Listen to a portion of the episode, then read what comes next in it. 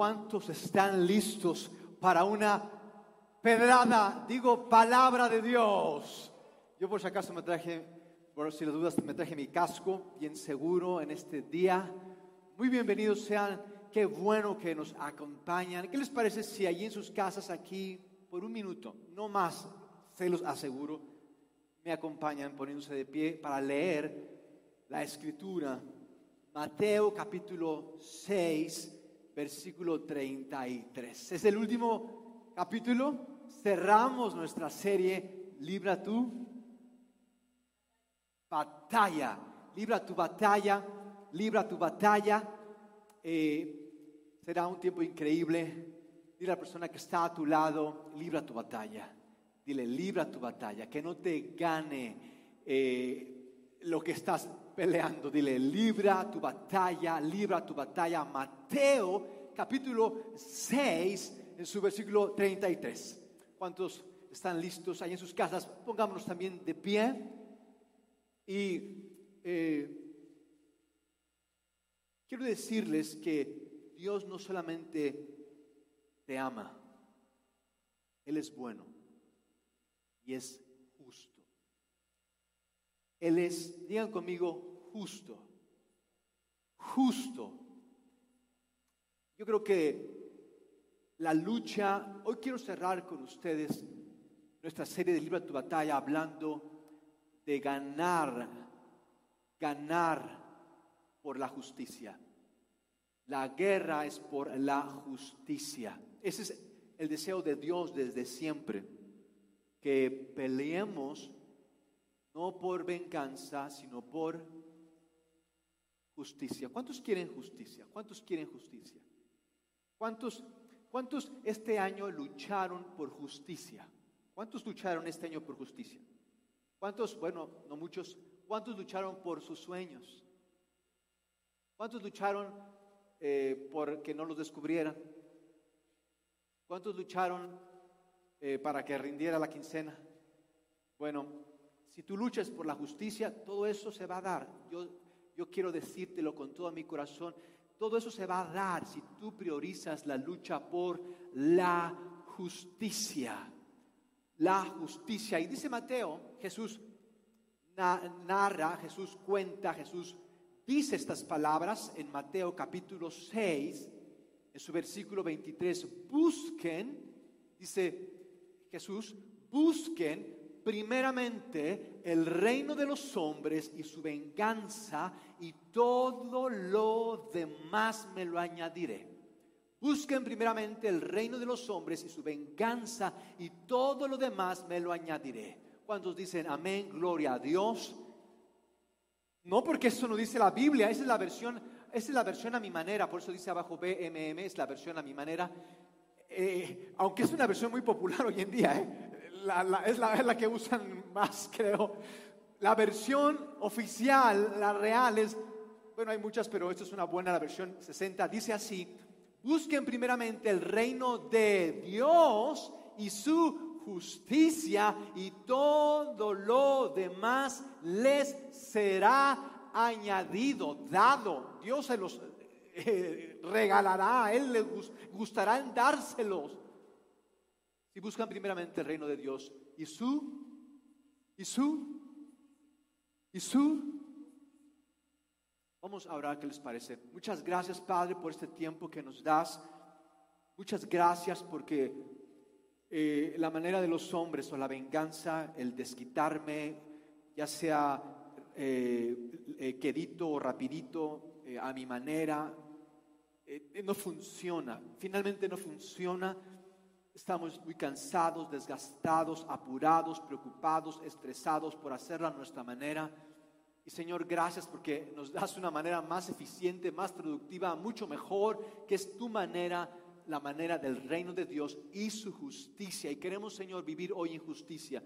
Queremos, Señor, recibir todo cuanto tú has hecho por y para nosotros. Gracias, Señor, por la cruz, la resurrección. Gracias en Cristo Jesús. Amén. Démosle un aplauso ahí en casa, démosle un aplauso a nuestro Señor, que Él es bueno y Él es justo. ¡Uh! Muchísimas gracias por estar aquí. Pueden tomar sus asientos. Gracias por permitirnos entrar hasta sus hogares. Muchas gracias por eh, acompañarnos en esta jornada que empezamos hace seis domingos en cuanto a librar nuestra batalla. Porque tenemos batallas, enfrentamos luchas.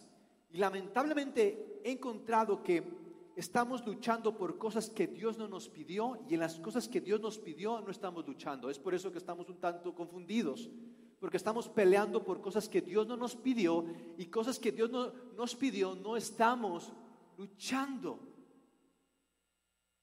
Y en esta eh, entrega, en este último episodio de nuestra serie Lucha tu batalla, quiero compartirles, la guerra es por la justicia.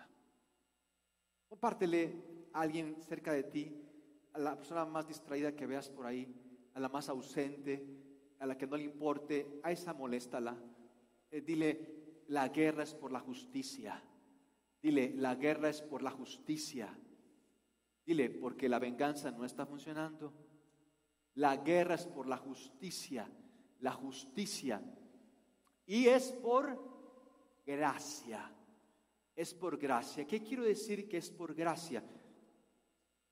En esta serie hemos visto cómo es que todo esto se descompuso. ¿Cuántos están hoy molestos o están tal vez quejándose de que por qué a mí me tocó esta vida, que por qué yo fui el de las, tuvo que pagar esto, por qué? Eh, es una pregunta que nos hacemos. ¿Cuántos están molestos? ¿Cuántos están enojados? ¿Cuántos están eh, así como que incrédulos de Dios y de esto de la Biblia y de Jesús? ¿Cuántos con toda confianza Bienvenidos aquí, los vamos a recibir, los vamos a amar. Este lugar es para ustedes, escépticos, ateos, incrédulos, bienvenidos. Esta iglesia es para ustedes. Pero quiero, quiero darles algunos elementos que quiero que consideren porque eh, creo que les falta información. Esta guerra empezó en el Edén cuando tú y yo le hicimos caso a la serpiente, a esa víbora chismosa, recuerdan la de los primeros capítulos, que vino trayéndonos cuentos, le creímos al demonio y en tú y yo creerle al demonio nos unimos en guerra con Dios. Ese Dios bueno, justo, que nos creó a su imagen y semejanza, que todo lo hizo perfecto, que todo lo hizo bueno, que todo es increíble, todo lo echamos a perder al unirnos con el demonio para pelear con Dios. Y tal vez esa sea la razón de nuestro descontento y nuestra molestia, estamos luchando con el enemigo equivocado. Estamos luchando con Dios en lugar de luchar con el demonio o la oscuridad en nuestras vidas. Y todos, todos sin excepción, todos hemos creído el engaño de la serpiente y hemos pecado y nos volvimos contra Dios y luchamos contra Dios. Tal vez tú y yo no nos damos cuenta hasta qué punto estamos luchando contra Dios. De modo que Dios puso en marcha un plan porque dijo, esto no está funcionando, quieren pelear conmigo, creo que nada más se van a cansar, voy a ayudarles, voy a, poner en marcha un plan que les ayude, porque nada más están acabando, voy a hacer algo increíble por ellos, voy, a, yo, Dios, voy a hacerme un hombre. Y a través de mi encarnación, a través de este plan, que es por gracia, ellos no van a colaborar porque lo echaron a perder eh, de primera instancia. Ellos no van a arreglar esto porque eh, ellos fueron los, que descompusieron esto. Y, si no vivimos así, vivimos queriendo arreglar algo que descompusimos. Queremos ser, queremos ser juez y víctima a la vez. Eso es, ¿dónde creímos esa locura? Bueno, ya les platicaba. Queremos arreglar algo que nosotros mismos descompusimos, como si nosotros fuéramos el creador y no la criatura. De modo que Dios lanza este plan donde es por fe, es en amor y es con la esperanza de que en Dios vamos a encontrar redención porque en nosotros nos descomponemos a cada rato y a cada rato la regamos y vamos de mal en peor, pero Dios echa a andar un plan donde es confiando en Él, creyendo en Él y apoyándonos en Él, que Dios cambia nuestro mayor problema que tenemos, que es la, es la, lo hemos visto en el curso de estas semanas, es nuestra facilidad de engañarnos con Satanás, nuestra, pero, pero de apechito nos ponemos con el diablo. Nos da hasta con la cubeta y todavía le pedimos más. Y eso le llamamos necedad, locura, ignorancia, insensatez, pecado, le llamamos de cantidad de maneras, pero una cosa es cierta, estamos luchando con el enemigo equivocado, de modo que es por gracia. La guerra es por la justicia desde la gracia, no a mi manera, no con mis fuerzas, no como yo quiero, es desde la gracia.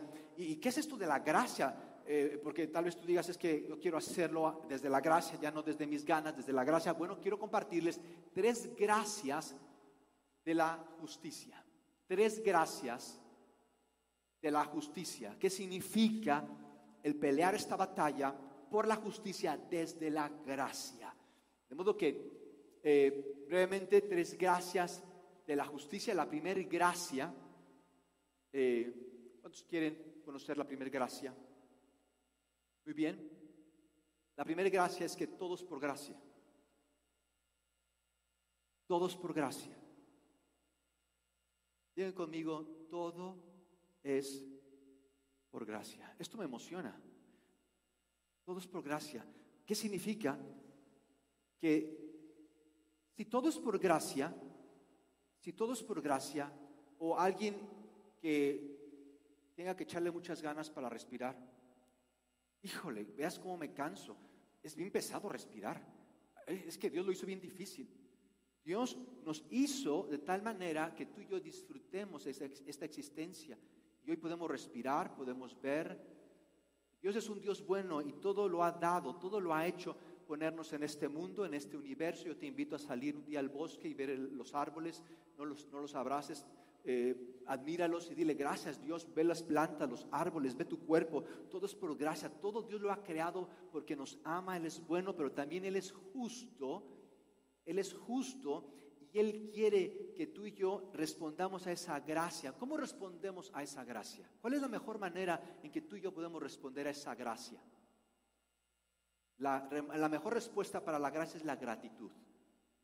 La gracia se responde con gratitud Tú y yo tenemos más gracia o Dios nos da más gracia conforme tú y yo somos más, tenemos gratitud. Gratitud. Y quiero compartirles un salmo, el Salmo 134, en su versículo número 1. Dice, es un salmo, se lo recomiendo para aprendérselo de memoria, son tres versículos. Eh, no se les va a complicar mucho.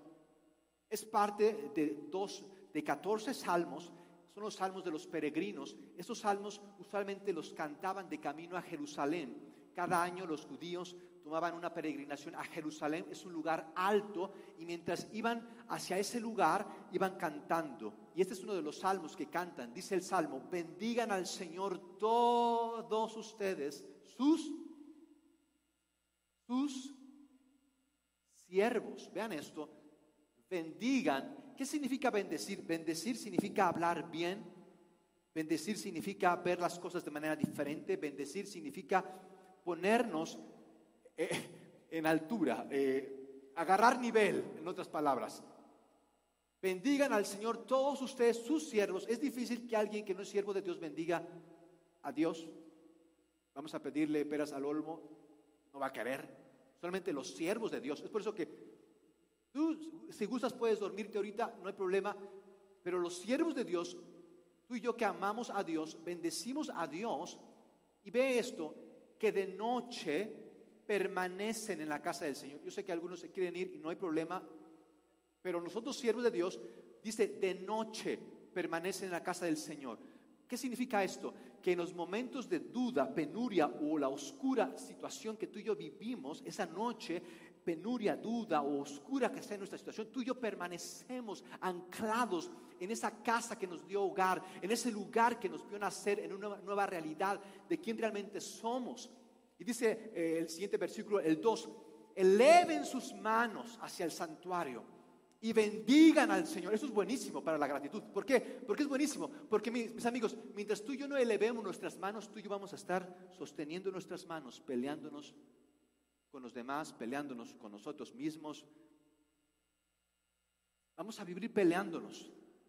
Dice el salmista, eleven sus manos, porque elevar nuestras manos nos permite dejar de pelearnos, vengarnos. Y cuando Jesús dijo, vénganos tu reino, no se refirió a que nos vengáramos, se refirió a que viviéramos en paz. Vénganos, pero no de vengarnos, sino de venir. Venga tu reino. Quiero vivir tu reino. Es por eso que dice el salmista, eleven sus manos. Y esto me recuerda a Timoteo cuando nos dice, en particular a los hombres, porque los hombres eh, tenemos el privilegio de ser los líderes eh, y de eh, ser quienes guíen y, ¿Cuántos hombres hay aquí? Vientos. Porque hace falta, hace falta, hace falta. Hombres, oren, vean esto, oren en todas partes. Eleven sus manos, vean esto a Dios. Vean esto, con pureza de corazón. Qué importante es esto, la pureza, porque sin pureza tú y yo nada más vamos a confundirnos y a, complicarnos eh, y, no, está de más. Eh, vean esto lo que dice Pablo, y sin enojos ni discusiones. ¿Qué es pureza de corazón? Sin enojos ni discusiones. ¿A cuántos les gusta discutir? ¿A cuántos, si no discuten en casa, se van al Facebook a discutir? ¿Cuántos? ¿verdad? Nos gusta, pero nos encanta llevar la contraria, nos encanta. No, no, te invitaron a dar tu opinión, pero ahí vas. Y no, déjame, yo te digo, te cuento. Y nos encanta, ¿por qué? Porque nos falta pureza de corazón. Hemos, hemos contaminado nuestro corazón con cosas que hemos dicho, cosas que hemos visto. Y ahora, ahora no sabemos ni por qué estoy enojado, por qué discuto por tanto. Eh, ¿Por qué, dice Pablo, hemos en lugar de elevado nuestras manos, hemos agarrado, sostenido y aferrado nuestras manos unos con otros y con nosotros también. Y termina el salmista en el versículo 3, eh, desde el Sión, dice el salmista, desde tu santuario, bendice, Señor, bendícenos, creador del cielo y la tierra, bendícenos desde Sión. Notaron tres lugares, casa del Señor, santuario, Sión esto habla acerca del deseo que hay en ti y en mí de una realidad mejor. Ya no, ya no me gusta Jutepec. Quiero, Señor, salir, quiero irme a Canadá. Está bien que te quieres ir a Canadá, pero hay una realidad mejor a la que Dios te invita. Es a su Sion, a su casa, a su reino, a su santuario. Es una realidad mayor a la que tú te imaginas. Es, es, por la que tú y yo hemos decidido hoy estar aquí. Estamos tú y yo aquí porque estamos viendo luchando por ir a eso que Dios nos llama, por ese lugar al que Dios nos preparó. Es, es la realidad de, de lo eterno, es la realidad, dice Hebreos, que Dios nos construyó una ciudad celestial que tiene fundamentos, cuyo arquitecto es Dios. Y la escritura nos dice en Apocalipsis que viene el tiempo que toda la creación gime porque descienda esa ciudad de Dios, la nueva Jerusalén. Y en Apocalipsis encontramos que es una ciudad gigantesca de, dos mil kilómetros de ancho por dos mil kilómetros de largo, como, como el tamaño de México, pero solamente una ciudad inmensa donde no hay contaminación, no hay corrupción, donde no hay pecado, no hay delito, no hay injusticia. Un lugar increíble donde las calles son de oro, no hay policías, no hay judiciales. Es un lugar perfecto y ahí Dios nos llama a subir, Dios nos llama a ir. La semana pasada, la semana pasada hablamos de, lo, de, de bajar, ¿recuerdan? De bajar para que entonces Dios nos pueda subir. Bueno, esa es una parte importante. Esta parte que complementa el mensaje de la semana pasada es acerca de subir a esto que Dios nos llama a vivir y dejar atrás la venganza, el odio con el cual vivimos día a día y, muchas veces sin darnos cuenta de que arraigado está en nuestro corazón. De modo que todo es por gracia. Todo es por gracia. La segunda gracia que quiero compartirles brevemente es que la gracia nos da perseverancia. En la gracia está la perseverancia. En la gracia está la perseverancia. Eh, yo sé que han escuchado mucho acerca de que Dios es amor y que Dios es amor y, amor y paz. Y, tal vez tú has pensado que Dios es solo amor. Y, y quiero hoy completarte la historia porque tal vez tú has pensado de Dios como que todos abusan de Dios y todos hacen lo que quieren. ¿Por qué? Porque no pasa nada. Todos hacen su regalada gana porque no pasa nada. Dios, amor, amor y a todos los perdona. yo no creo en ese Dios. Yo mejor me vengo. Yo mejor hago las cosas porque Dios traza y Dios ya se durmió. Yo ahorita me aplico.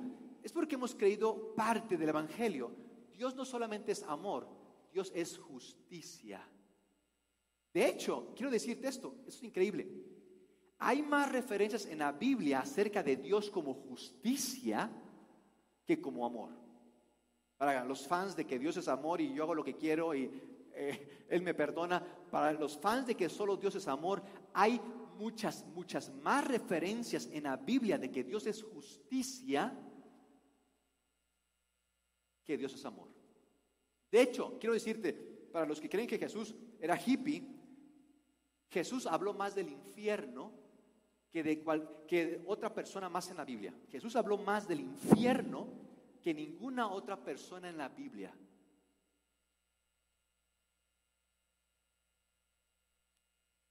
Y, y tú puedes preguntarte, esto de la injusticia, el sufrimiento y el mal, ¿por qué tanta injusticia? ¿Por qué tanto sufrimiento? Y a veces no hayamos respuesta y le echamos la culpa a Dios o al coronavirus. Es que es el coronavirus, pero tú sabes que el coronavirus no es el culpable de la injusticia, el sufrimiento, aunque también el coronavirus o el mal. ¿Quién es el culpable entonces? Y eso, esto, esto, esto va a ayudarnos mucho. Escucha esto. ¿Sabes quiénes no quieren justicia? ¿Sabes quiénes no creen en que Dios vaya a juzgarnos? Y la Biblia nos dice que, que Dios permite la injusticia, el sufrimiento y el mal. Dios lo permite porque en ello Dios premia o castiga. Dios premia o castiga. Y tú y yo, mi amigo, estamos subiendo ya sea hacia el premio o estamos bajando hacia el castigo estamos subiendo. No es así como que de repente, ay, me encontré en el cielo, ay, qué bonito, gracias. No es así. Mucha gente cree, ya se murió, va al cielo.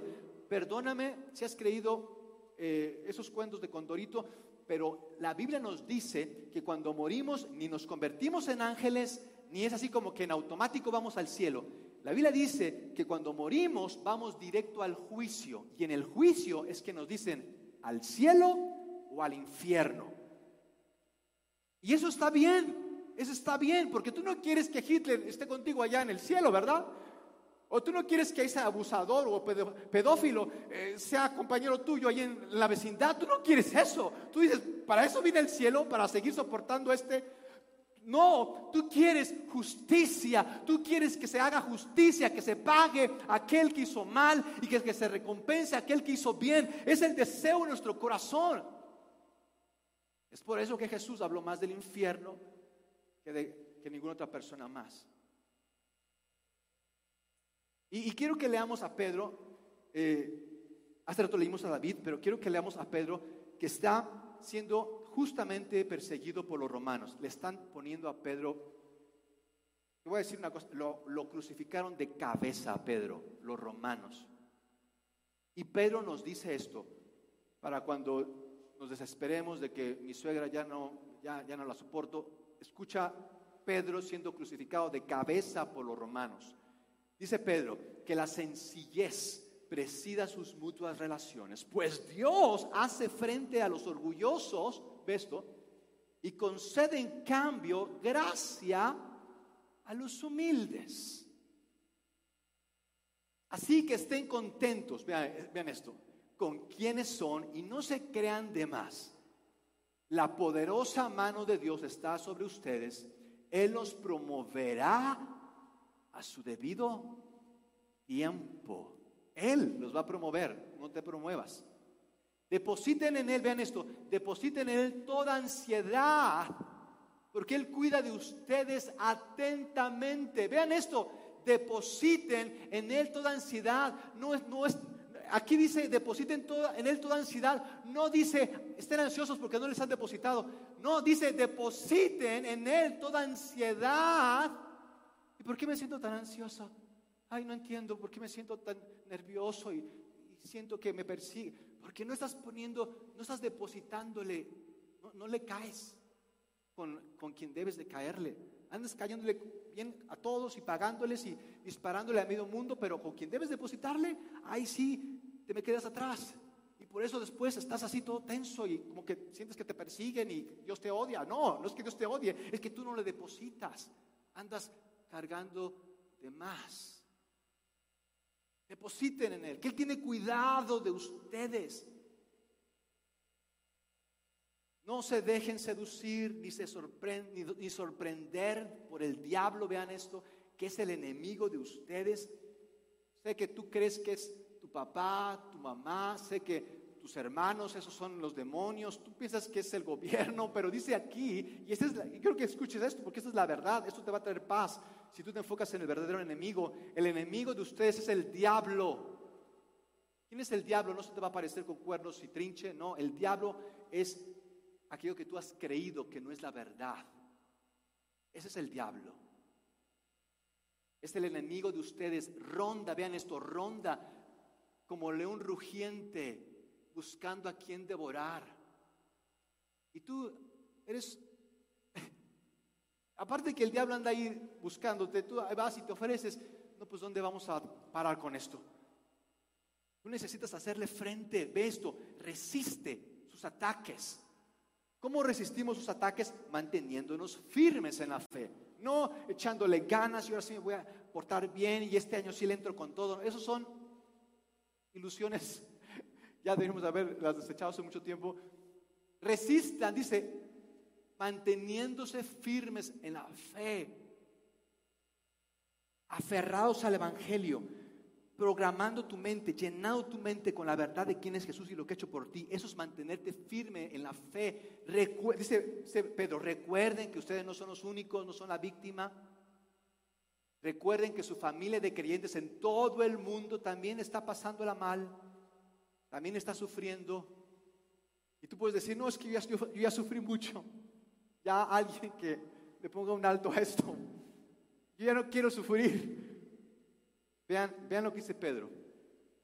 Vean esto, pero el Dios de toda gracia, que en Cristo nos llamó a su gloria eterna, nos va a perfeccionar, nos va a afirmar, nos va a fortalecer. Vean esto, Dios lo va a hacer.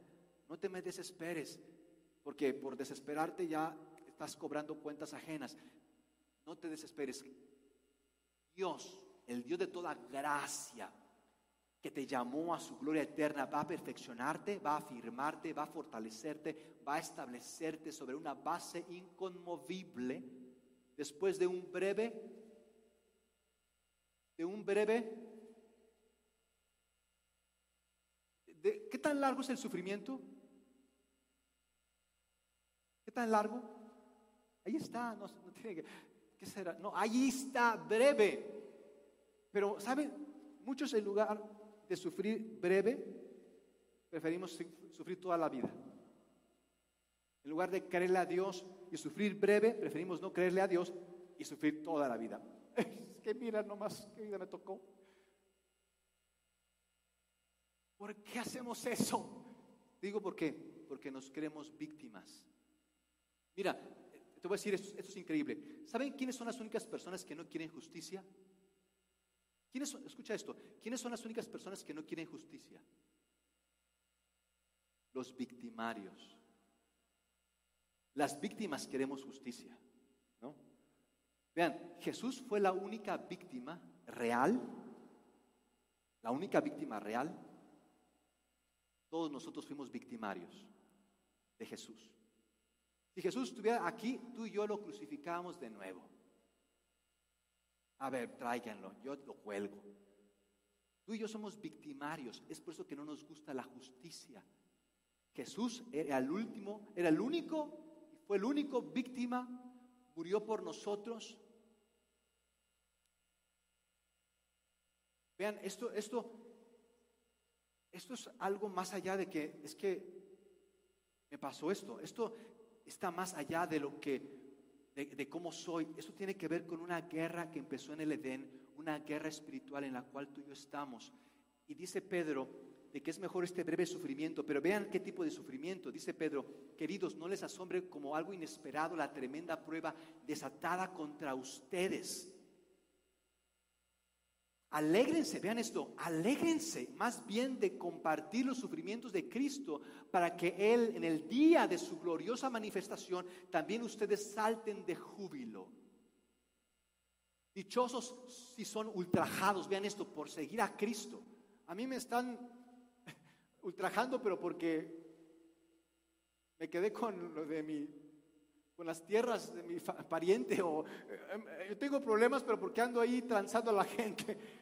Eso no, dichosos si son ultrajados por seguir a Cristo. Vean esto, no por creer, no porque yo voy a la iglesia, yo leo la Biblia, yo me porto bien, no, por seguir a Cristo. Si tú crees en Cristo, pero no le estás siguiendo, tú no le estás creyendo. Se tiene que notar. Yo quiero que te hagas esta pregunta y, y, hazle una pregunta a la persona que está a tu lado. Dile, ¿tú qué crees que sigo? ¿A Cristo o una religión? Pregúntale. ¿Tú qué crees que sigo? ¿A Cristo o a una religión? ¿Qué se nota? ¿Que sigo a Cristo o que sigo una religión? Porque, dile, porque no veo que me persigan. Eso quiere decir que el Espíritu glorioso de Dios alienta en ustedes. Ya ha llegado el tiempo, vean esto, en que el juicio comience por la propia familia de Dios. Y si el juicio está comenzando así por nosotros, ¿cómo será el fin de los que no obedecen al Evangelio de Dios? Mis amados, tú y yo no nos debemos de preocupar por el juicio de Dios que caiga en el mundo, que los gays y, los, eh, los de LGTB que se mueran, que vayan al infierno porque por ellos se está contaminando la tierra. Oye, tú no, estás siguiendo a Cristo y, y realmente le estás sacando a que te persiga.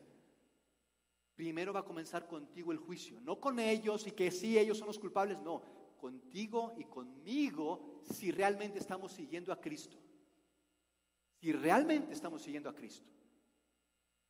El juicio no comienza con ellos. Escucha, lo dice la Biblia, lo que tú dices creer, comienza con nosotros los que decimos creer, no con ellos que no creen, con nosotros los que decimos creer, con nosotros comienza el juicio. ¿Qué se ve en ti? ¿Religión o Cristo? No, es que no me saludaron, me vieron mal en la iglesia, ya no voy a ir a la iglesia. ¿Tú crees que vas a seguir a Cristo con ese tipo de creencias? La gente del mundo no cree en los cristianos porque los cristianos son los primeros en huir en situaciones, en dificultades, en problemas.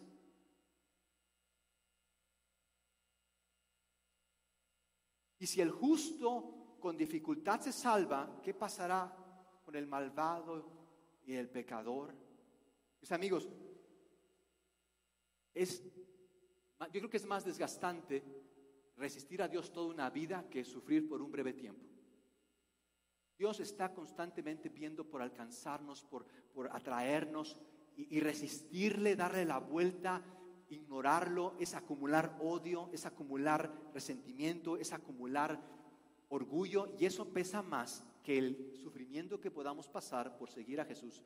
Escúchalo por favor, detente de esa loca carrera de no sé a dónde querer ir.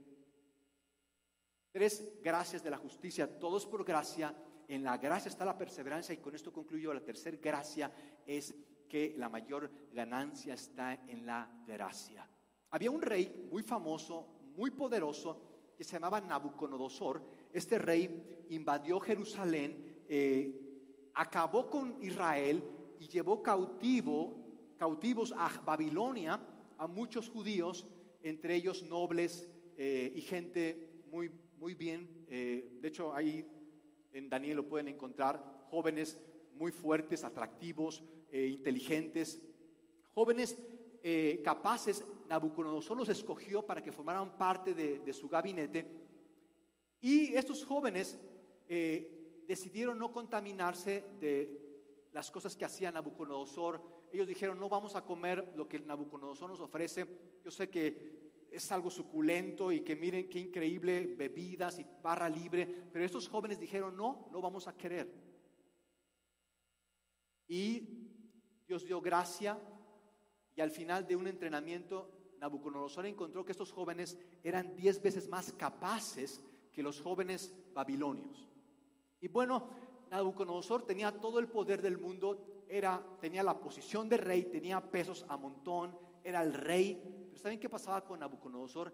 Nabucodonosor era la persona más insegura y orgullosa que pudieras conocer. Es de esas personas que tú no sabes con qué pie se levantan y que siempre están de malas. Eh, eh, bueno, más o menos. Nabucodonosor era patético. Tenía todo el dinero del mundo y no sabía qué hacer con su vida. ¿Pueden creer? Bueno, así era Nabucodonosor. Y Nabucodonosor un día tuvo un sueño y, quería que los sabios de los sátrapas de Babilonia le interpretaran el sueño y nadie podía interpretar el sueño y que se enoja y manda a matar a todos los sátrapas. Sátrapas van a morir, que se mueran. Así, eh, era visceral este hombre, eh, arranques y demás caprichos. Manda a matar a todos los sabios, e entre ellos estaba Daniel y sus amigos. De modo que Daniel y sus amigos dijeron, ¿qué vamos a hacer? Nos quiere matar este rey. ¿Y saben qué hizo, ¿saben qué hizo Daniel y sus amigos? Fueron a rogarle al palacio, por favor, rey, no nos mates. Hicieron una marcha pacífica, di no a la violencia, di no a Nabucodonosor. No, eso no hicieron. Lo que hicieron Daniel y sus amigos fue ponerse a orar. Se humillaron ante Dios. Padre, ¿qué vamos a hacer? Este sátrapa, digo, este rey nos quiere condenar a todos. ¿Qué vamos a hacer? Ayúdanos. Y Dios les contesta. Y les da la respuesta para el rey Nabucodonosor. Van con el rey Nabucodonosor. Si tú crees que la Biblia es un cuento, una leyenda, deberías de leer más de historia. Te invito a ver quién fue Nabucodonosor. Los siete jardines colgantes de Babilonia te pueden ayudar en tu búsqueda. Nabucodonosor escucha lo que estos jóvenes, lo que Daniel en particular le dice respecto al sueño que él no podía entender y por el cual manda matar a todos los sabios. Daniel le contesta, pero saben, quiero que vean esto. Daniel le dice esto, no hay ningún sabio, ni hechicero, ni mago o adivino que pueda explicarle a su majestad el misterio que le preocupa. No hay. Yo no se lo voy a decir. Yo no, yo no tengo manera de explicarle. Yo soy un ser humano. Pero Dios es un Dios de gracia que ayuda y responde a aquel que se humilla y quebranta. Está cercano a aquel que le busca para ayudarle. Ese Dios va a darle respuesta. Y Daniel le da la respuesta a este hombre Nabucodonosor se queda, sí, es lo que soñé, sí, es cierto. Y dice, tu Dios es el verdadero Dios y voy a adorar al Dios de Daniel. Y, lo pone a cargo, el rey Nabucodonosor lo pone a cargo, dice el versículo 48, le da un lugar prominente, lo colma de regalos, lo hace gobernador de toda la provincia y jefe de todos sus sabios a Daniel. Porque Daniel decidió humillarse quebrantarse, rendirse a Dios. Porque es así como tú y yo ganamos, peleamos por justicia. El otro lado de la justicia es la gracia. El camino de la justicia es la gracia. De modo que tres gracias de la justicia. Todo es por gracia, esto es vivir en fe. En la gracia está la perseverancia, eso es amor para cuando te quieran decir que te aman y no tienen trabajo. En la gracia está la perseverancia. Y tres, en la gracia está la ganancia. Esa es esperanza. Fe, amor, esperanza. Y eso es increíble. Fe, amor y esperanza tienen su sustento en la verdad. Tú, tú, y yo tenemos tanta fe, amor y esperanza por la verdad en la cual estamos arraigados. Mira, escucha esto, con esto concluyo. Mientras tú y yo creamos más en la verdad, más sencillos vamos a ser. La mentira solamente nos complica. La verdad nos hace humildes, la mentira nos hace orgullosos. La verdad nutre a la fe, nutre al amor, nutre a la esperanza. Y cuando tú y yo vivimos en fe, amor y esperanza, ¿sabes qué pasa? Tú y yo somos justos. Somos justos. Y los justos, dice Jesús, serán, los que tienen hambre y sed de justicia serán satisfechos. De modo que ¿Cuál va a ser tu guerra en este año? ¿Por qué vas a pelear? Yo te invito y Dios te invita a que pelees por la justicia que se basa en la gracia. Porque al final, al final del día, al final del día, mis amigos, nuestros padres, el gobierno, ni siquiera la persona que más daño te hizo van a poder definirte realmente solamente podrá definirte realmente a quién tú vas a creer, a Jesús o al diablo. Si tú te defines por Jesús, tú vas a abrazar, luchar por la justicia. Si tú te defines por el diablo, tú, vas a definirte, tú vas a abrazar vivir por la injusticia o la venganza. Y en la venganza tú, paso a paso, vas a ir descendiendo y descendiendo en un engaño el cual no vas a despertar. Pero si tú abrazas a Cristo, tú vas a ir subiendo paso a paso a una verdad de la cual tú te vas a sorprender y de la cual tú vas a amar. De modo que, ¿qué les parece si nos ponemos de pie? ¿Qué les parece si oramos? ¿Qué les parece si eh, hablamos con Dios? Eh, quiero que cerremos con esto. ¿Por qué Dios permite la injusticia, el sufrimiento, el mal? ¿Por qué lo permite? Esa es la respuesta. Dios permite el sufrimiento, la injusticia y el mal para premiar o para castigar. Eso malo que te está pasando, eso que tú no entiendes, es la ocasión, ya sea para que tú tomes el camino del premio o el camino del castigo. ¿Qué camino vas a tomar? El final, mis amigos, el final premio es el cielo, el final castigo es el infierno. ¿Cuál es la evidencia de que estoy en el camino al cielo, al premio? La evidencia es la paz. La evidencia que estoy en camino al infierno, al castigo, es el pleito.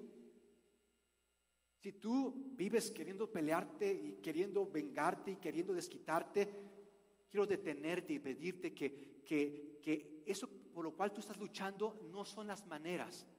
Que tú y yo luchamos por la justicia desde la gracia reconociendo que todo es por gracia, reconociendo que en su gracia está la perseverancia y reconociendo que en su gracia está la mayor ganancia, de modo que nos rendimos a Dios y dejamos que Dios sea Dios en nuestras vidas. Y es cuando Él hace lo que tú y yo no podemos hacer. Y Él trae el cielo a nuestro corazón, nos da paz. Eso nadie te lo puede dar, por más que tú tengas, puedas, quieras o sepas. Solo Dios puede darte paz. Quiere dártela hoy. Quiere darte, ven a Él. Ven a Él.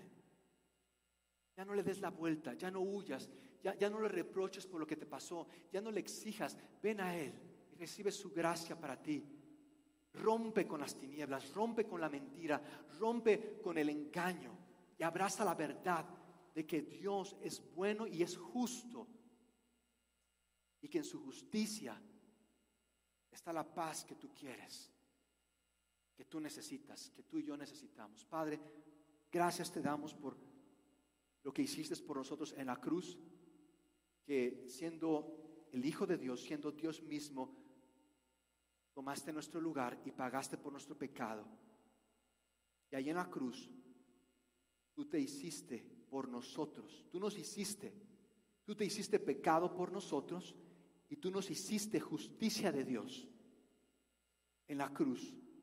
Ahí en la cruz Tú tomaste nuestro lugar y nos diste tu lugar para que fuéramos hechos justicia de Dios.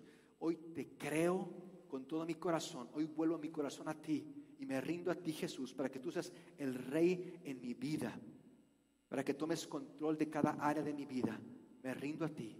Sé tu Dios. En Cristo Jesús. Amén. Vamos a darle un aplauso al Señor, uh, al que venció, al Rey de Reyes.